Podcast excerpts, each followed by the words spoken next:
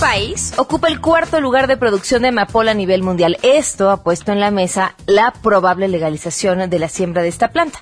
Claro, con fines medicinales. ¿Qué dicen los expertos al respecto? De eso hablaremos el día de hoy y me preguntaban que cuáles eran las otras alternativas que se podrían tener para que la gente pudiese tener otra actividad que no fuera la ilegalidad en la siembra de, marihuana y amapola. Y yo dije que tenía que irse incursionando, irse analizando el que estos eh, estupefacientes pudiesen ser orientados desde el punto de vista medicinal.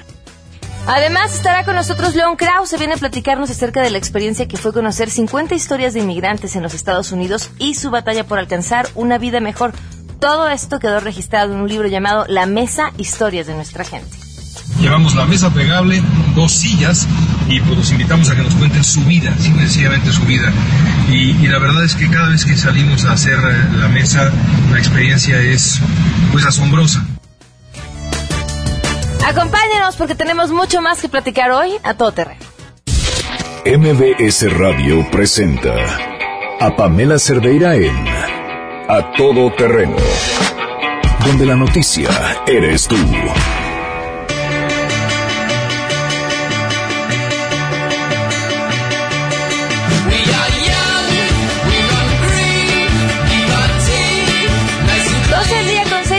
6 minutos, continuamos a todo terreno. Gracias por estar con nosotros. El teléfono en cabina 5166125. Les doy mi número de WhatsApp por si quieren mandarnos mensajes de texto, mensajes de voz. 55 33 32 95 85. El correo electrónico a todoterreno mbs.com y en Twitter y en Facebook me encuentran como Pam Cerdera. El día de ayer platicábamos con Max Kaiser sobre la votación que se hizo en el Senado en tanto a lo que tiene que ver con las leyes anticorrupción y por supuesto lo que venía incluida en la de responsabilidades administrativas, la llamada ley 3 de 3. Y bueno, pues de lo que llamaba la atención era cómo se había votado. 59 votaron en contra, un independiente, 30, este, 52 del PRI, 6 del Partido Verde, lo que ya se veía venir. Eh, 51 a favor, un independiente, el PAN y el PRD. Una abstención por parte del PT y 17 no votaron así nada más no votaron. Mi compañero, eh, Oscar Palacios, tiene información sobre pues dónde andaban. Te escuchamos, muy buenas tardes. ¿Qué tal, Pamela? Buenas tardes. Así es, pues, senadores del PT, PAN y PRD justificaron la ausencia de algunos de sus legisladores, así como la falta de votos que llevó al fracaso su intento por establecer la máxima publicidad en las declaraciones patrimonial, fiscal y de intereses de los servidores públicos. Luego de que por una diferencia de ocho votos se rechazara la reserva presentada por el PAN y el PRD, con la que se buscaba impedir que se achicara la llamada ley 3 de 3, senadores de oposición ofrecieron pues múltiples excusas por su falta. Coordinador de los senadores del PT, Manuel Bartlett Díaz, aseguró que su bancada evitó votar este tema para no ser parte de una simulación, además de que dijo el PRD nunca les pidió su apoyo. Escuchemos. Hay quienes a preguntar a los periodistas por qué no estuvieron, hay quienes a preguntar a los panistas por qué no estuvieron. Nosotros éramos observadores, ¿eh? A nosotros no nos invitaron a ninguna reunión, ni el PRD habló con nosotros para que pudiéramos participar en una votación que ellos tenían discutiéndose durante meses con el PRI. Y además PAN y PRD, no se nos olvide, votaron todo con el PRI juntos toda la sesión. No obstante, la senadora, la también senadora por el PT, Laida Santores, reconoció que debió plasmar su voto solo para dejar un mensaje de solidaridad con la sociedad civil. Esto dijo más allá de que la propuesta no fuera aceptada. Por separado, el senador panista Héctor Larios Córdoba, quien junto con su compañero de bancada, Jorge Luis Preciado, no estuvo presente en el salón de sesiones al momento de la votación, argumentó que tuvo que salir un par de horas antes para atender un asunto personal. Escuchemos. Salí por un asunto personal dos horas antes, pensando que iba a durar mucho más el debate. No tiene justificación alguna. Ya pedí una disculpa en el grupo. Me parece que el acuerdo entre el PRI, el Verde y el PT también impedían eso. En tanto, el coordinador del PRD, Miguel Barbosa Huerta, señaló que su compañero Benjamín Robles Montoya no pudo estar presente por motivos de salud, lo cual se sumó también la ausencia de las también perredistas Luz María Beristain y Alejandra Roldán, de quienes, bueno, no pudo justificar su ausencia en el Pleno. Escuchemos. El senador Benjamín Robles no estuvo porque está enfermo, tiene un padecimiento que está resolviendo y él aunque estuvo por la mañana ya no pudo estar en la tarde y en la noche. De eso tengo información. De las ausencias de las dos senadoras no tengo más que el registro de su, de, su no presencia en el momento de votar. No tengo ninguna información de la razón por la cual no estuvieron. Miguel Barbosa lamentó que su bancada no haya podido aportar los votos de estos tres senadores y afirmó que le hubiera gustado ver una posición más racional por parte del Partido del Trabajo. Es el reporte, Pamela. Buenas tardes. Ni hablar. Muchísimas gracias. Pues hasta es luego. hasta luego. Es que sí, es que estos que no votaron porque un asunto personal, porque quién sabe, porque faltaron, hubieran hecho la diferencia. Graciela Acevedo, que ustedes no habían escuchado, pero es parte de este equipo, está con nosotros y se dio la tarea el día de ayer de ver qué habían dicho en redes cada uno de los que había faltado. Bienvenida, ¿cómo estás? Hola, Pamela. Bueno, vimos también no solo lo de los que habían faltado, sino de los que habían votado en contra y tenemos datos muy interesantes. Para empezar, les llovió grueso en las redes por no haber votado la, la, la ley ciudadana. Y bueno, los del PRI cerraron filas, ya sabes que les gusta hacer eso. Y en general todos pusieron un hashtag que se llamaba que no te engañen, porque nosotros sí votamos la ley de tres. Y ponían una votación que se refería a la ley en, en, en general, no esta parte de, de, que no se había votado la, la, la el la artículo máxima 20. publicidad Exactamente. De, En- de las declaraciones. Correcto. Entonces ponían otra votación y decían que no los engañen porque nosotros como el PRI tenemos este votamos a favor de la ciudadanía, ¿no? También pues este varios dijeron que habían empoderado a la sociedad porque es la sociedad la que va a decir cuáles son los formatos que van a utilizar y entonces que eso fue su voto, que van a empoderar a la ciudadanía para esto, ¿no? Bueno, los más simpáticos que nos encontramos fue a María Elena Barrera, eh, que es del Verde, del Estado de México, que dice textual, atacar formalmente la corrupción es un reclamo que la sociedad civil ha manifestado con voz firme y nosotros, sus representantes, hemos tomado cartas en el asunto. No sé a qué carta se refiere, pero bueno. Ok. Eso es lo que dice, ¿no? Eh, después tenemos también a Ivonne Álvarez, que es del PRI de Nuevo León, que supongo que ya sabía lo que iba a votar y no estaba como tan interesada en el tema. Y a las seis de la tarde subió un post en donde rifa un asador para el Día del Padre. Incluye 5 kilos de carne, dos bolsas de carbón, cinco refrescos y platos y vasos desechables para que los papás puedan festejar su día. Pues es lo que uno espera de un senador, que no sorprende. Y no es la primera vez, ¿eh, Pamela. Según vi, es- le gusta hacer rifas a esta senadora. Eh, después Oye, ¿tendrá tenemos... permiso de la Secretaría de Gobernación? Justo eso pensé. Justo eso pensé. Bueno, luego tenemos a Lilia Guadalupe Merodio, que es del PRI de Chihuahua, en donde dice, soy congruente con mis palabras y acciones a favor de la transparencia. Desde el año pasado ya presenté mis tres sin que fuera obligación legal. Lo chequé y correcto, sí lo presentó, pero entonces ¿por qué votó en contra de esto, no? Si ya, si ella dice que es congruente, pues no, no encontramos la congruencia. Eh, tenemos también a Luz María Beristain Navarrete, que es una de las este, senadoras del PRD que pues no votó, y ella puso, voté en contra de la ley porque no responde a los intereses ciudadanos pues ni votó, porque fue de una de las que no votó, y pues responde a los intereses ciudadanos, eso hubiera sido votar a favor, ¿no? De la ley.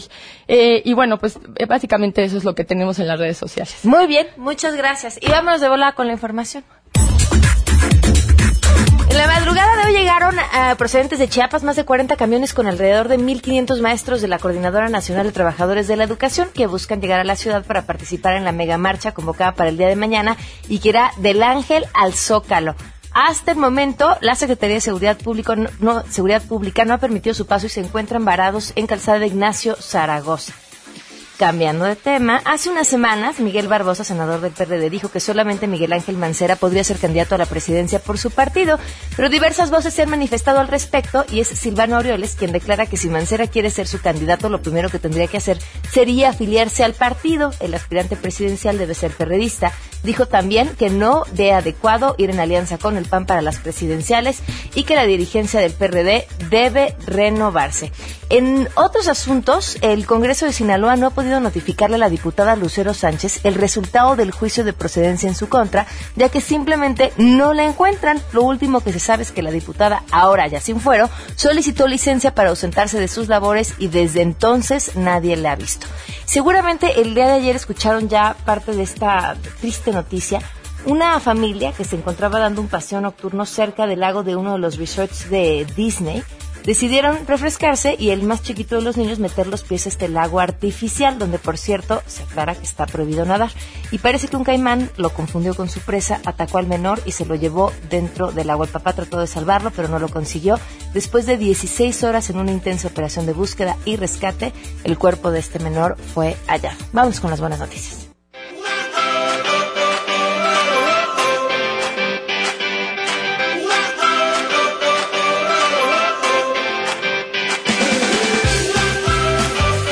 Agradezco enormemente al licenciado José Reyes Baeza, director general del ISTE, que nos acompaña vía telefónica el día de hoy.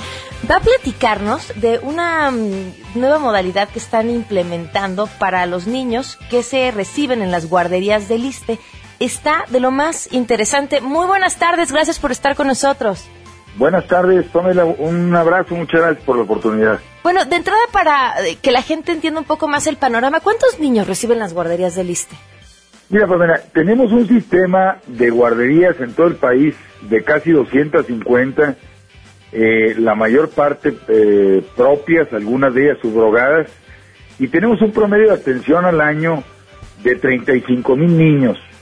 Eh, tenemos un servicio en, eh, de, de, pequeños desde 60 días de nacidos hasta 6 años de edad. Eh, hemos hecho un gran esfuerzo por mejorar sustancialmente la atención.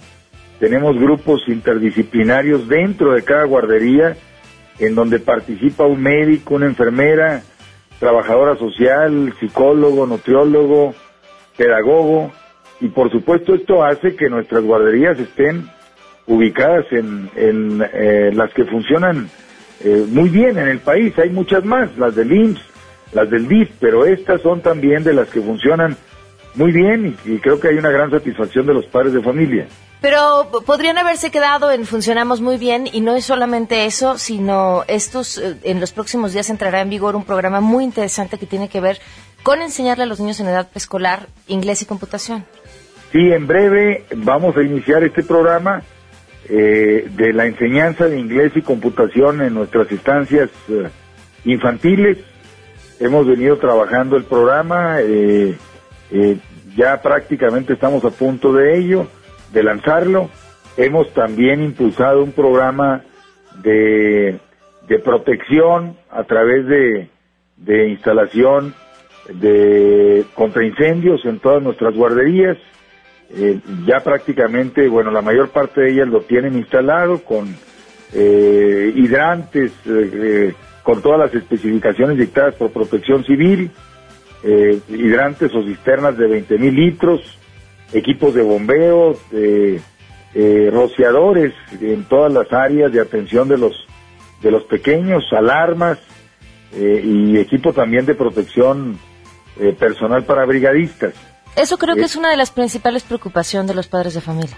Es una de las principales preocupaciones y bueno, pues desafortunadamente hemos tenido experiencias en el pasado muy lamentables. Claro. Y con estos y otros programas de protección civil estamos buscando eh, proteger a nuestros pequeños y evitar que se presente un suceso tan lamentable como el que sucedió hace algunos años en alguna guardería de Sonora y, ha sucedido también, no con esa dimensión y esa gravedad, pero también ha sucedido en algunas otras partes.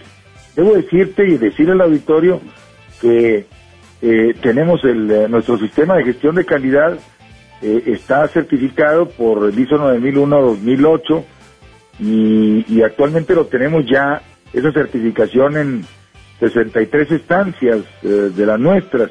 Y el compromiso es que para el término de esta administración, todas las estancias del ISTE estén certificadas con el ISO 9001-2008.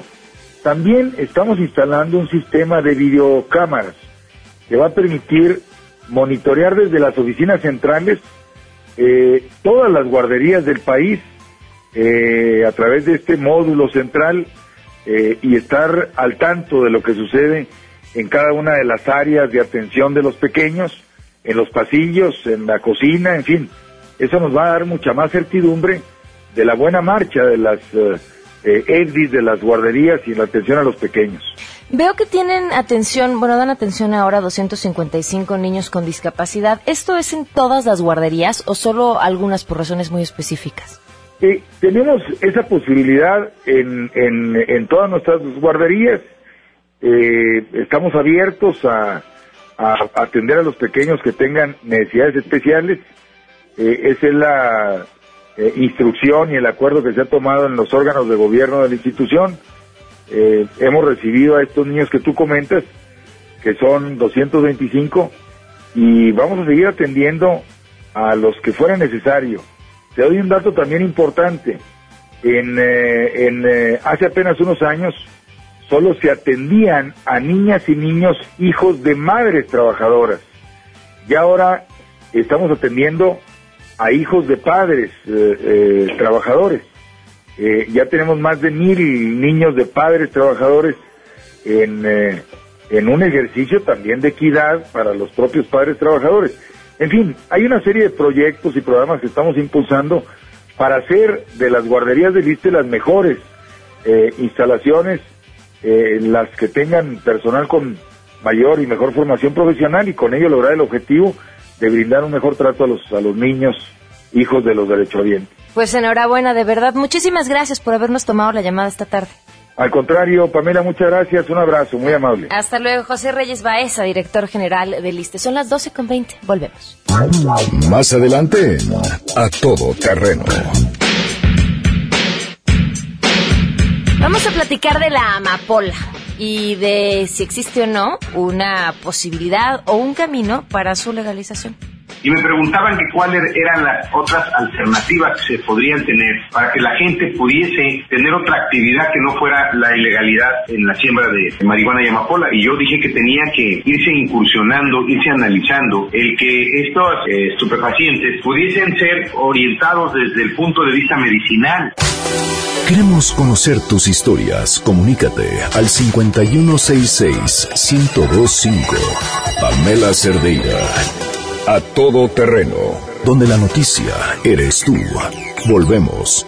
Pamela Cerdeira regresa con más en A todo terreno, donde la noticia eres tú.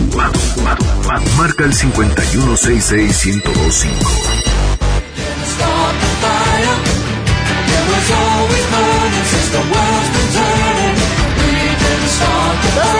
24 minutos continuamos a todo terreno. Gracias por seguir con nosotros. Gracias por sus comentarios. Al ratito estaremos leyendo todos y cada uno de estos. En, este momento tengo sentado en esta mesa, además, un gran periodista y que viene pues con el libro, estrenando libro en mano. León Krause, ¿cómo estás? Bienvenido. Hola Pamela, ¿cómo estás? Qué gusto. Gracias por acompañarnos. No, hombre, estoy muy emocionado por muchas razones. Me, me encanta la experiencia de este trabajo que has estado haciendo que termina siendo un libro que es prácticamente tan sencillo como sentarse a platicar con la gente y que te comparta su historia.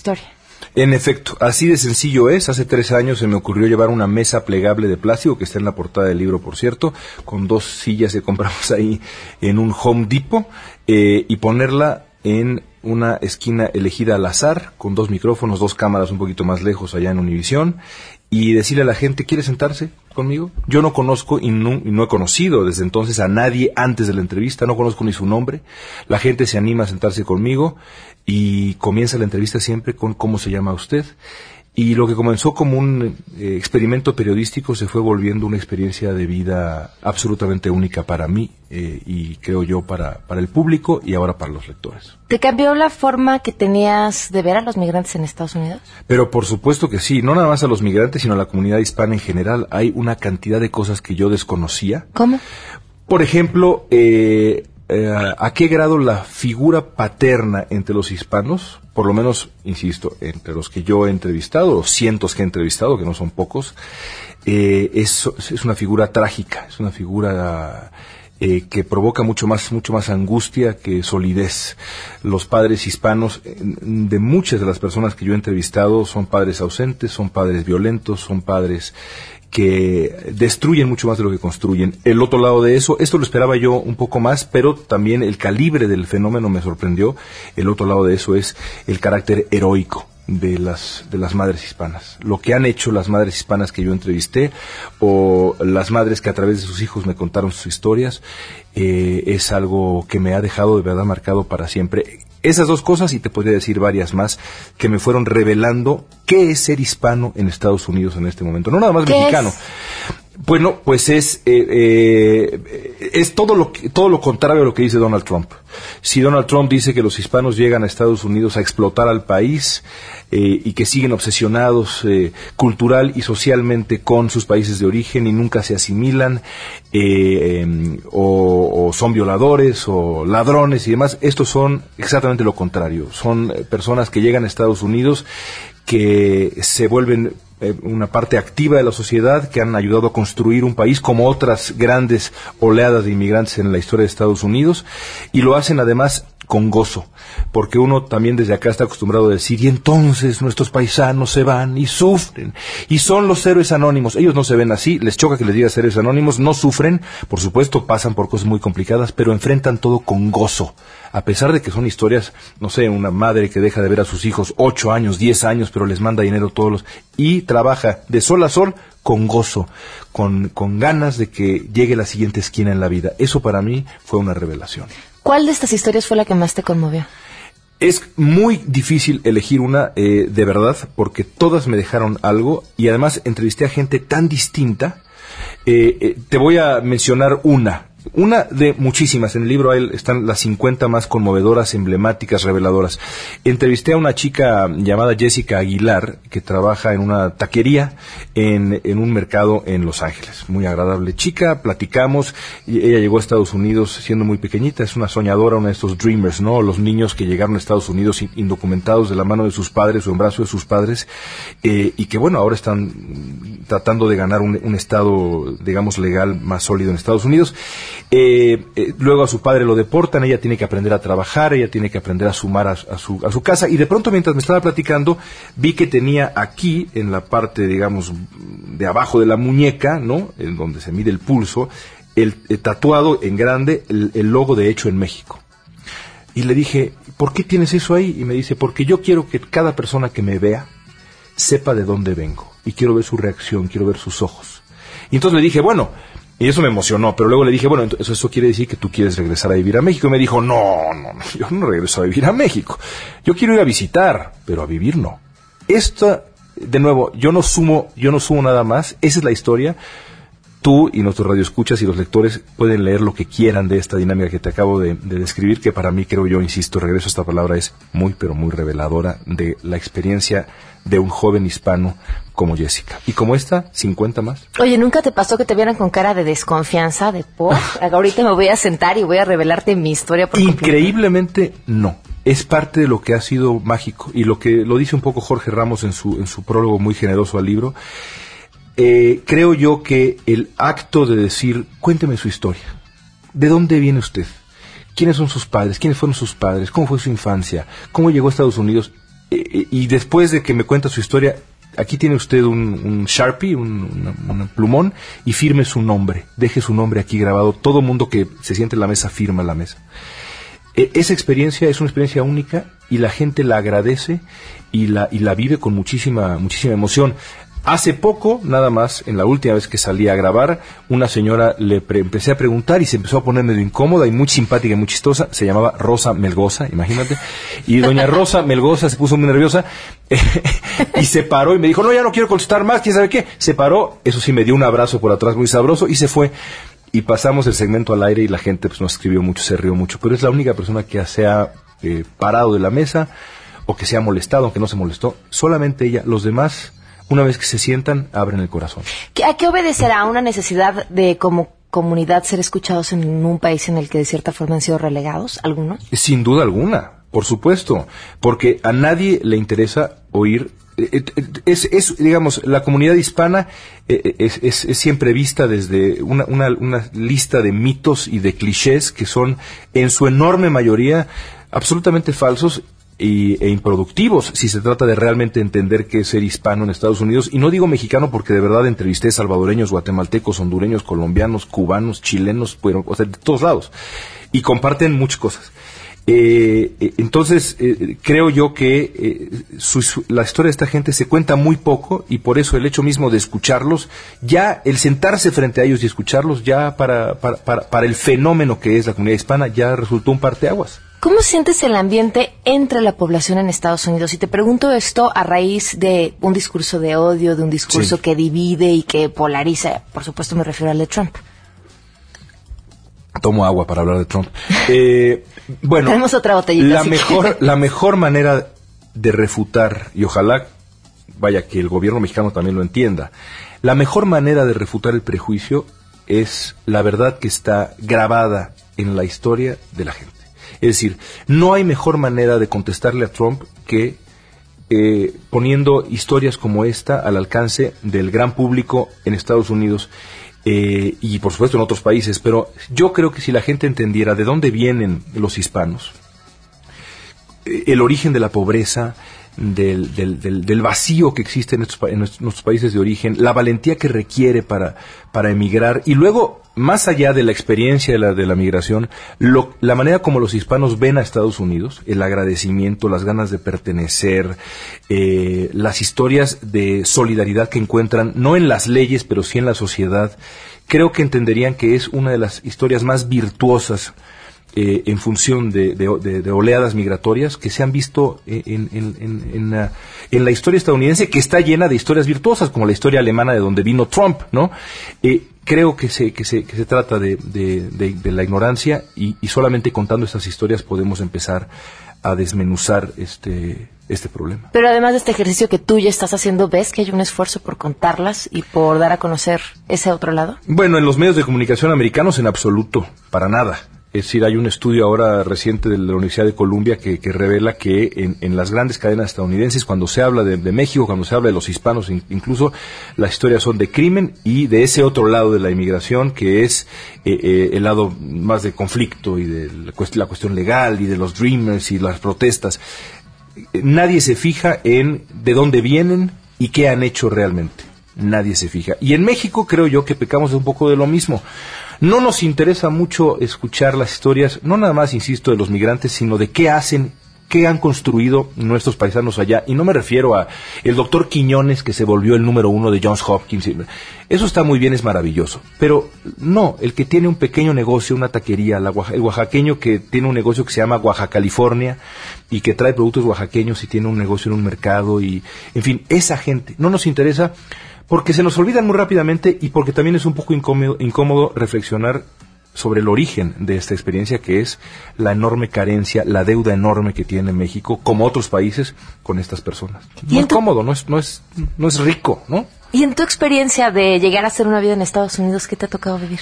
No, bueno, yo, yo, yo eh, me acerco con profundísima humildad a la experiencia de estas personas. Eh, yo emigré con una visa de trabajo eh, y cada vez que veo ese papel, en, ahora soy residente legal en Estados Unidos, este, pero, pero aún así, cuando veo ahora mi tarjeta de residente legal y antes mi visa de trabajo, eh, siento una enorme responsabilidad como periodista. Mi oficio es ser periodista, otros son, no sé, empresarios, yo soy periodista y he traducido esa enorme responsabilidad que implica esa visa de trabajo que me concedió Univisión eh, la he traducido en eh, una misión personal de contar las historias de la gente. Creo que en, México y en general estamos obsesionados con los políticos y con el... Señor diputado, qué gusto tenerlo en el programa. Un placer estar contigo, mi querido mm, X. A mí me interesa la gente, no me interesa tanto los políticos. Y esa es mi misión en la vida. De verdad te lo digo, después de esta experiencia, si yo paso el resto de mi vida contando la historia de esa gente, me doy por bien servido. Porque además son, ahí es donde están verdaderamente las historias que, inspiran. Yo creo que sí, y que iluminan, ¿no? Claro. León, muchísimas gracias por habernos acompañado. A ti, qué placer verte y conversar contigo. Y de verdad, busquen su libro, van a encontrar unas historias maravillosas. Muchas gracias. A ti. 12 con 35, volvemos. Si te perdiste el programa A Todo Terreno con Pamela Cerdeira, lo puedes escuchar descargando nuestro podcast en www.noticiasmbs.com. Pamela Cerdeira está de regreso en A Todo Terreno. Únete a nuestra comunidad en facebook.com, diagonal Pam Cerdeira. Continuamos.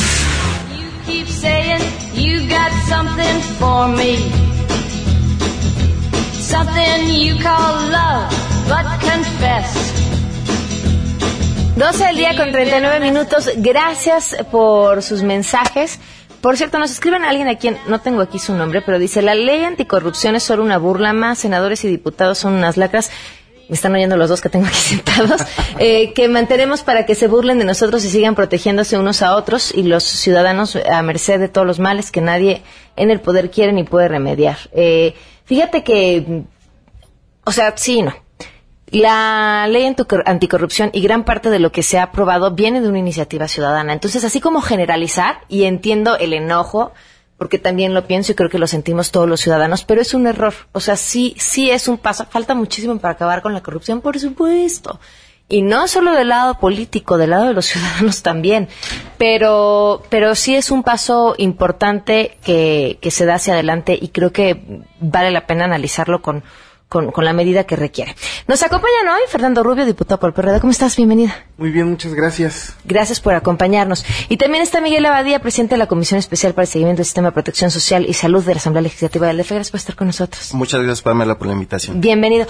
Bueno, pues hablar acerca del tema de la amapola. Después de que hubo grandes foros y discusión sobre el tema de la marihuana, eh, el de la amapola surge ante un una necesidad, bueno, un tema y una situación importante, ¿no? Desde la gran cantidad de familias que viven de producirla hasta la inseguridad y los conflictos que esto genera, sobre todo en zonas como Guerrero.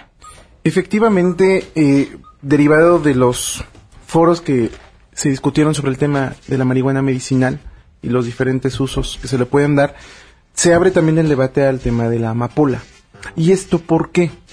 Porque existe una gran crisis eh, en materia de abastecimiento de la morfina, ¿no? En hospitales tanto públicos como privados. Y los costos son bastante excesivos. Así como se hizo un debate sobre el tema de la marihuana, los usos y cómo se podría armar una estructuración, tendría que ser lo mismo para la amapola. Esto con la finalidad de ir rompiendo estos tabúes que existen sobre temas que al final de cuentas, sabiéndolos utilizar, sabiéndolos encaminar hacia causas nobles y sociales, como el tema de la salud pública, nos pueden ayudar. Dejar de verlo como si fuera algo prohibido, porque existe, no lo podemos ocultar. Se sabe dónde se produce, se sabe una, que México es uno de los principales productores.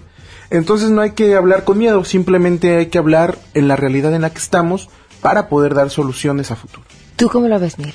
Bueno, básicamente, como bien comenta aquí mi colega diputado. El tema, precisamente en años recientes se ha discutido mucho el tema de la marihuana, si el uso restringido, el, el uso de legalizarlo.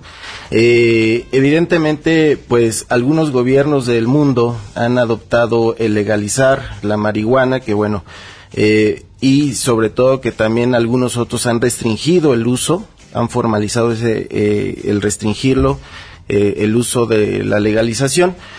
Evidentemente se abre el panorama también al tema de, la amapola, pero aquí lo que buscamos precisamente y que coincidimos en, en total acuerdo es el tema médico, el tema de salud, que evidentemente el tema de la marihuana, como se discutió y precisamente se ha venido discutiendo este tema, pues abre eh, específicamente el poderlo usar a ciertos pacientes con ciertas enfermedades, su uso, como por ejemplo el tema del cáncer, cuando tienen su tratamiento eh, de quimioterapias, les ayuda mucho la marihuana a, la situación de no causarles náuseas o vómitos, inhibirles, eh, los que tienen esclerosis múltiple, en fin, una situación de enfermedades que pueden ayudar.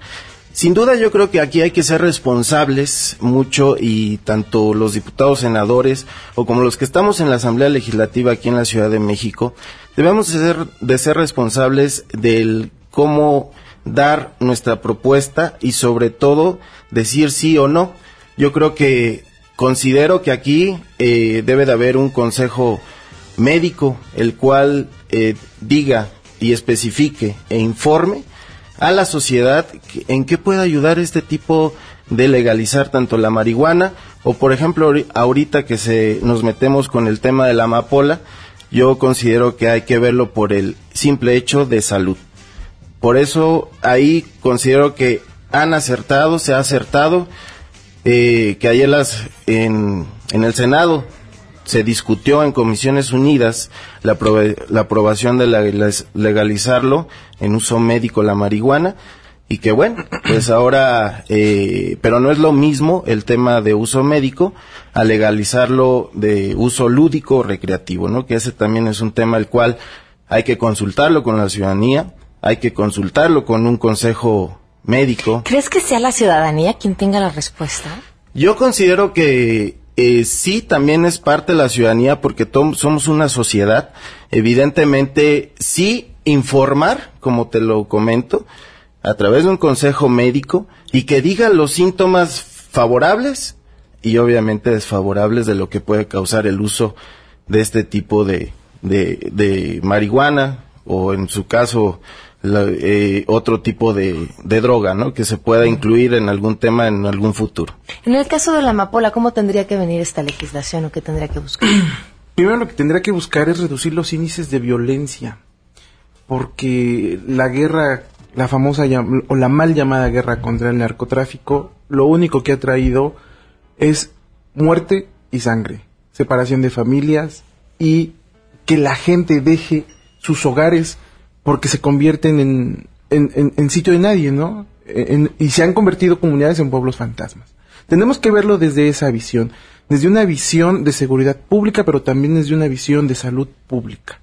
¿Qué es lo que se tiene que hacer? Tien- como bien lo, lo, lo- lo vuelvo a repetir, tiene que esquematizarse en cómo debe de ser la ruta para el tema médico, cómo hacer el procedimiento de extracción, etcétera, y cómo verlo desde un tema de seguridad y también de producción económica, porque tenemos que eh, dejar enfático que se necesita también por- eh, generar los medicamentos en México, no nada más importarlos. ¿Qué es lo que se tiene que hacer también? Pues abrirlo a la opinión pública, así como se hizo el tema de, de la marihuana. En el tema específico de, de la marihuana, aún falta más, porque es un tema de derechos y libertades, ¿no? Mi derecho a decidir sobre lo que puedo o no puedo hacer, ¿no? Sin violentar a terceros. Eso es un derecho fundamental que está en, en nuestra Constitución.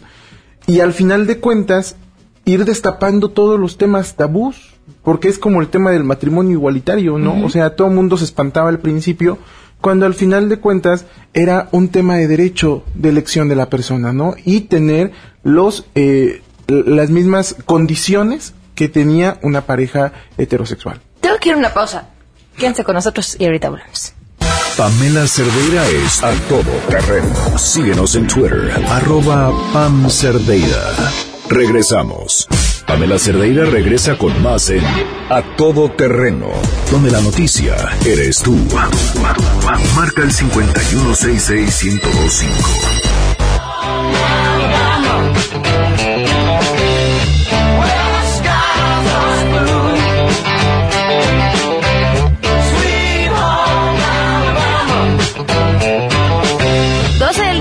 50 minutos. Muchísimas gracias por sus mensajes. Gracias a mm, Lucas que nos comenta acerca de la cantidad de hispanos que hay en Los Ángeles. Es cierto, Lore. eh, Gracias por escucharnos. Eh, dice, yo estoy de acuerdo con el uso de marihuana solo por prescripción médica y que sea controlada por médicos especializados y no para uso lúdico, ya que tenemos muchos locos y después, ¿qué vamos a hacer? Ya no va a haber servicios de salud que alcancen para atenderlos. Eh, sobre el tema de la corrupción, también nos escribe, la corrupción comienza desde nosotros al votar por el que nos dé más cosas y no investigar su trayectoria. Entonces, no, pode- no nos podemos quejar si desde antes de que sean funcionarios ya contribuimos con la corrupción al aceptar sus obsequios o despensas. Mientras no le pongamos un alto a esto, no se va a erradicar.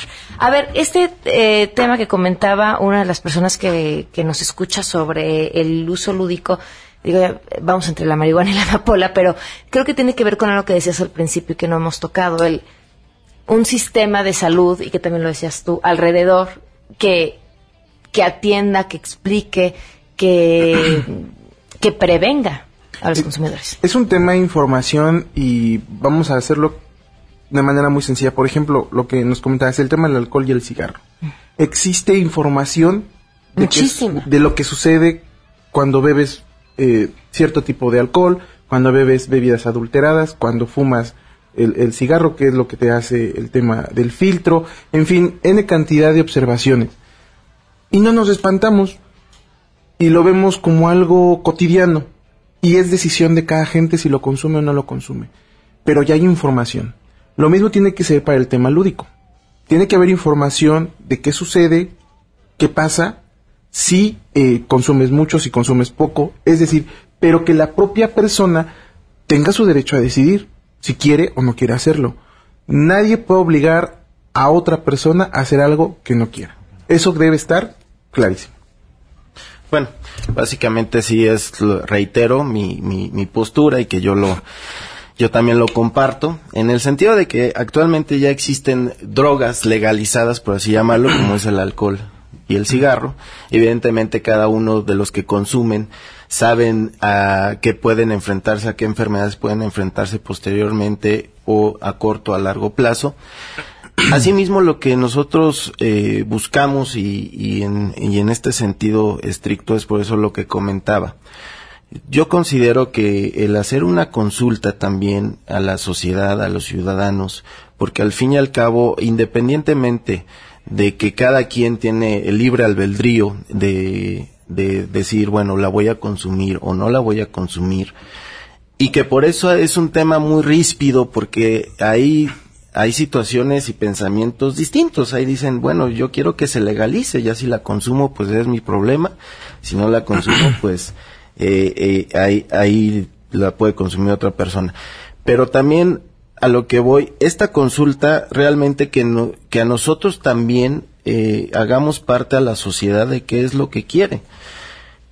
Porque si se va a legalizar también las políticas públicas que debemos de implementar como gobierno deben ser, y reitero, en un tema de control, de difusión, porque no es lo mismo el que yo esté fumando eh, marihuana y que a lo mejor el de al lado, como el cigarro, ¿no?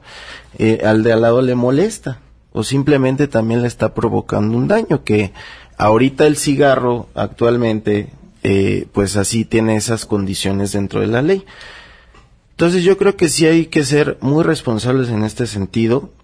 Sí, estoy totalmente de acuerdo con, con el diputado eh, en, el, en el sentido de que cada quien el que lo quiera consumir, pero también hay que ser honestos y que también tiene consecuencias a corto y largo plazo. Ese tipo de, de pues simplemente de consumir este tipo de, de, de droga, ¿no? Entonces, yo en ese aspecto, reitero, sí, claro, se puede informar, debemos de informarnos, pero debe ser una amplia discusión con la sociedad también de qué es lo que se necesita o si no se necesita, que se apruebe o se legalice de manera lúdica. ¿Qué tantas posibilidades hay de que esta discusión no quede aquí, ni haya quedado solo en una iniciativa presidencial, por ejemplo, en el caso del gramaje de la marihuana, y que se transforme ya en, una realidad? Pues sigo volviendo a reiterar que hay que partir de nuestra propia realidad. Eh, yo le preguntaría a los que nos escuchan, ¿quién no conoce a alguien que la fume? Yo, yo conozco, yo tengo amigos que la fuman. Y a mí no me espanta, yo respeto su derecho y así como estamos platicando, lo hacen. Creo que al final de cuentas, efectivamente tiene que haber una esquematización, cómo y hasta, hasta dónde, ¿no? Todo tiene que tener un límite, efectivamente. Pero tampoco podemos satanizar las cosas. Por ejemplo, el tema del gramaje. El tema del gramaje, si llevamos el gramaje a 28 gramos o 30, nosotros estaríamos dejando en libertad a miles de jóvenes que han sido acusados injustamente y están en la cárcel por malos eh, procesos eh, administrativos o por el debido proceso, como dirían los abogados, porque traían un churro, cuando la ley te permite 5 gramos. Entonces, yo no he visto a un policía que traiga una báscula para pesar eh, si tiene o no son los 5 gramos y entonces se lo llevan. Lo hacen al tanteo, es la experiencia. Lo hacen al tanteo y entonces e, es como ser de doble moral, ¿no? Decimos que cuidamos, pero violentamos a los demás.